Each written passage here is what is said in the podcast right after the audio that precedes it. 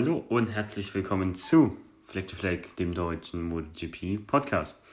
Heute mit der Review zum Großbritannien Grand Prix. Äh, und ich bin heute alleine. Ähm, Jan ist heute nicht da. Ähm, Im Urlaub. In Italien irgendwo, keine Ahnung. Äh, ähm, ja, irgendwo am See. Deswegen heute die Preview alleine. Wird auch nicht so lang sein dieses Mal. Ähm, schön kurz und knackig. Äh, geht ja schon wieder weiter nächste Woche. In, oh, wo geht's noch nächste Woche weiter? Gute Frage. Ähm, in Österreich natürlich äh, geht's weiter. Und ja, kommt natürlich Preview und so. Deswegen, genau. Starten wir direkt rein. Ähm, halte es schön kurz und knackig. Mit dem Sieger Francesco Bagnaia, ähm, ja, hat das Rennen dominiert eigentlich. Ähm, ja, die ersten Runden ähm, hat man so den Anschein gehabt, ja, Rins, der äh, holt jetzt da vorne Reis raus, der kann das wieder gewinnen nach 2019. Ähm, aber dann war da doch nichts so. Banyaya ist dann ähm, irgendwann nach vorne gestürmt, hat sich dann Rins geholt. Und ja, ist dann relativ lang vorne geblieben, bis zum Ende auch eigentlich. Mirk Vinales am Ende nochmal so ein bisschen, hat eigentlich den Sieg drin gehabt mit Vinales, aber hat dann in der letzten Runde komplett also komplett weggeworfen. Ist da gar nicht gut gefahren. Hat er ähm, ja, die Aprilia über dem Limit bewegt, das hat man gesehen, wie der jede Kurve weit gegangen ist da in der letzten, äh, in der letzten Runde. Da wollte er einfach zu viel. Ähm, ja, Francesco Bagnaia, wichtiger Sieg für ihn, hat er die WM äh, ja nochmal ein bisschen spannender gemacht für die nächsten Rennen. War jetzt mal wichtig, hier den Sieg hier einzutüten. Vor allem Quadraro und Aleix nur 8. und 9. Also hat er auch wieder gut geclosed in der WM. Gut Boden, gut gemacht. Ähm, ja, 25 Points auf sein Konto. Dann haben wir Merrick Vinales schon eben angesprochen, gutes Rennen gefahren. Ähm, ja, er wäre vielleicht wieder ein bisschen weiter vorne gestanden, wäre beim Start nicht so eingequetscht worden. Er wurde beim Start so komisch eingequetscht von so zwei Fahrern und dann hat er auf jeden Fall ein paar Positionen verloren. Ähm, aber hat es auf jeden Fall wieder gut gefangen und ist ein gutes Rennen gefahren. Solides, äh, solider zweiter Platz, wenn es auch nicht am Ende ein Sieg geworden ist. Aber ich habe ja gesagt, ne, hat ja Jan gesagt so bei der Preview, hm, Merck Vinales auf dem Podium schwierig. Ja, guck, hier.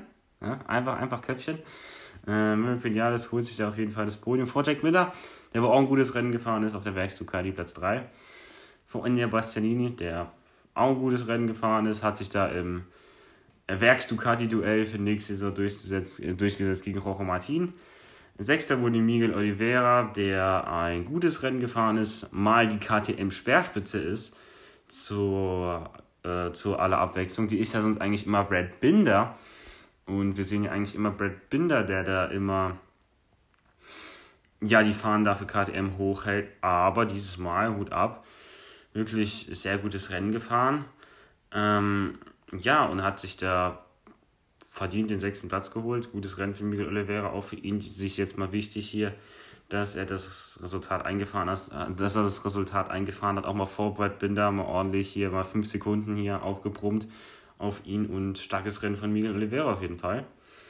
Ähm, genau, dann haben wir Alex Rins, wo ich schon erzählt habe, hat, hat geführt ein paar Runden lang, aber dann kam Banyai und dann war irgendwie, wer weiß nicht, war die Luft raus bei Rins.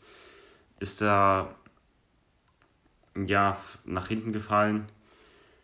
Am Ende auf Platz 7 noch rausgekommen, ist okay für Rins. Vor allem, wenn man sich die letzten Suzuki-Resultate angeguckt hat, da war ja oft, oftmals Nullpunkte dabei. Und jetzt mal wieder ein siebter Platz, ist okay, aber war sicherlich auch mehr drin, wenn man sieht, er hat geführt. So und ja, also hätte auch ein Sieg sein können für ihn. Ähm, hätte er sich da ein bisschen länger gehalten. Und ja, wäre man ja vielleicht nicht so schnell ausgecheckt, aber wer weiß, vielleicht war es am Ende sein Reifen oder so, der wo ihm, da wo ihm am Ende ein Streich gespielt wurde. Dann haben wir Leich, Spargaro und Fabio Quadraro auf den Plätzen 9 und 8. Ähm, die beiden WM-Aspiranten die da, ja, kein gutes Rennen hatten, nicht vorne dabei waren. Äh, ja, also ein bisschen enttäuschend, von, vor allem von Fabio Quadraro. Keine Pace einfach gehabt. hat dasselbe Reifenproblem, Reifenproblem gehabt wie Rossi letztes Jahr. Ja, und dann achten Platz. Kann froh sein, dass Aleix Bagaro hier mit dem neunten Platz, der wo einen Monster-Job gemacht hat, Aleix Bagaro. Aber er kann froh sein, dass er eigentlich ganz fit war, weil sonst hätte er wahrscheinlich das Rennen gewonnen, wenn man mal sieht, von Wake Vinales ist. Und das wäre dann big gewesen für Aleix Bagaro in der WM. Aber so war, so war ähm, ja, Aleix Bagaro nicht ganz fit. Und Quadraro ist vorher mal in den Ziel gekommen. Was wichtig war natürlich für Quadraro, wichtige Points, aber auch für Aleix wichtige Points. Noch im Vergleich, also wer hat gedacht, dass ähm, nach dem schweren Highside in FP4, dass er noch neunten Platz nach Hause fährt am Sonntag. Also gut, äh, gut gemacht von Aleix Spagaro da auf jeden Fall. Ähm, sehr, sehr starke Performance und ja, muss er an den nächsten Rennen aufrechterhalten, sich vollständig auskurieren und dann wieder angreifen in Österreich. Dann die Top 10 beenden tut Marco Bezzecchi. Ähm, Brad Binder auf 11, der wohl ein bisschen schwächeres Rennen gehabt hat. Luca Marini auf der 12. Dann kommen wir mal zu den Honda-Jungs. Ähm, Nakagami, 14, Nakada, Nakagami 13, Polis Bagaro 14, Alex Marquez 17 und Stefan Bradl 19. Immerhin vor Dylan Binder, Rolf Hernandez und Fabio Gian Antonio, kann man nicht sagen. Stefan Bradl, also gut ab.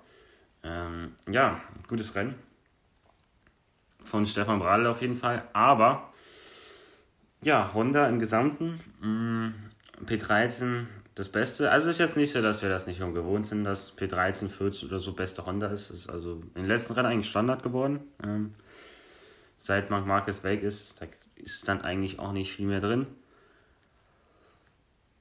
Ja, äh, Honda ist eigentlich immer dieselbe Thematik. Also, was will man da erzählen? Also, das ist ein absolutes Trauerspiel, was da vor sich geht.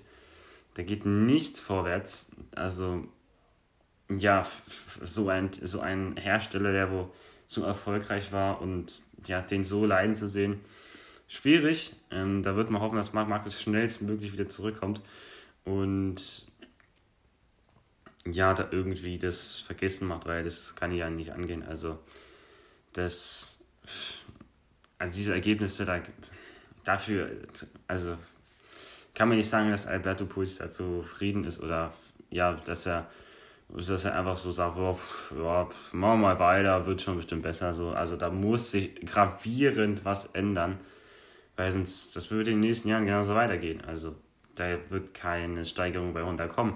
Und du kannst auch nicht immer die Fahrer verantwortlich, verantwortlich machen, so die fahren so schlecht. Da muss ja auch irgendwas am Bike sein. Wir haben Polis Bagaro, Nakagami, Alex Marquez. Was Alex Marquez und Nakagami, das sind sicherlich kein Überflieger. Und vielleicht ein Todesbagaro auch nicht. Und Stefan Brat ist vielleicht auch kein Überflieger. Aber die können Motorrad fahren. Die sind, fahren nicht umsonst MotoGP. Und ja, die sind auch zu besserem imstande vielleicht. Nur das Bike lässt sie halt nicht. Und da ist es auch zu, äh, zu viel verlangt äh, oder zu viel auf die Fahrer immer einzugehen und sagen, ja, die machen immer, ähm, ja, die sind immer schlecht hier und so, aber ja, eigentlich ist Honda das das Bike, das äh, eigentlich das eigentliche Problem ist.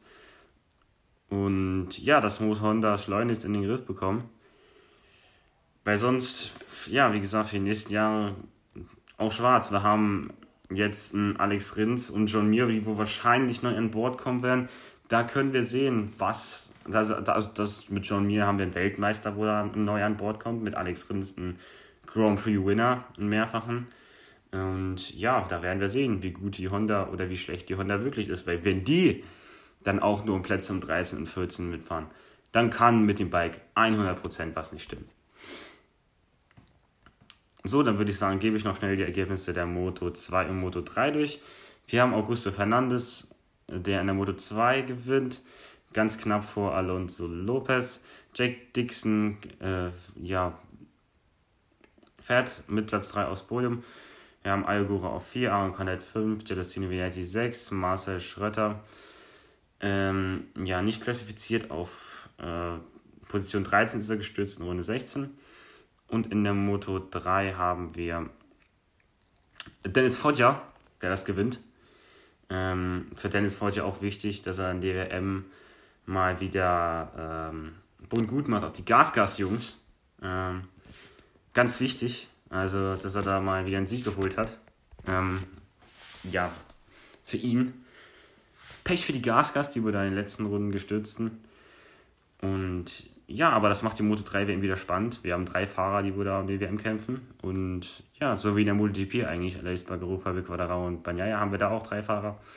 Von daher, ja, lassen wir das mal gucken, wie es in Österreich dann ist. Und ja, dann würde ich sagen, war es auch an der Stelle schon von Fleck to Fleck, dem deutschen MotoGP Podcast. Ähm, lasst gerne eine positive Bewertung da und ich würde sagen, ich bin raus. Ciao.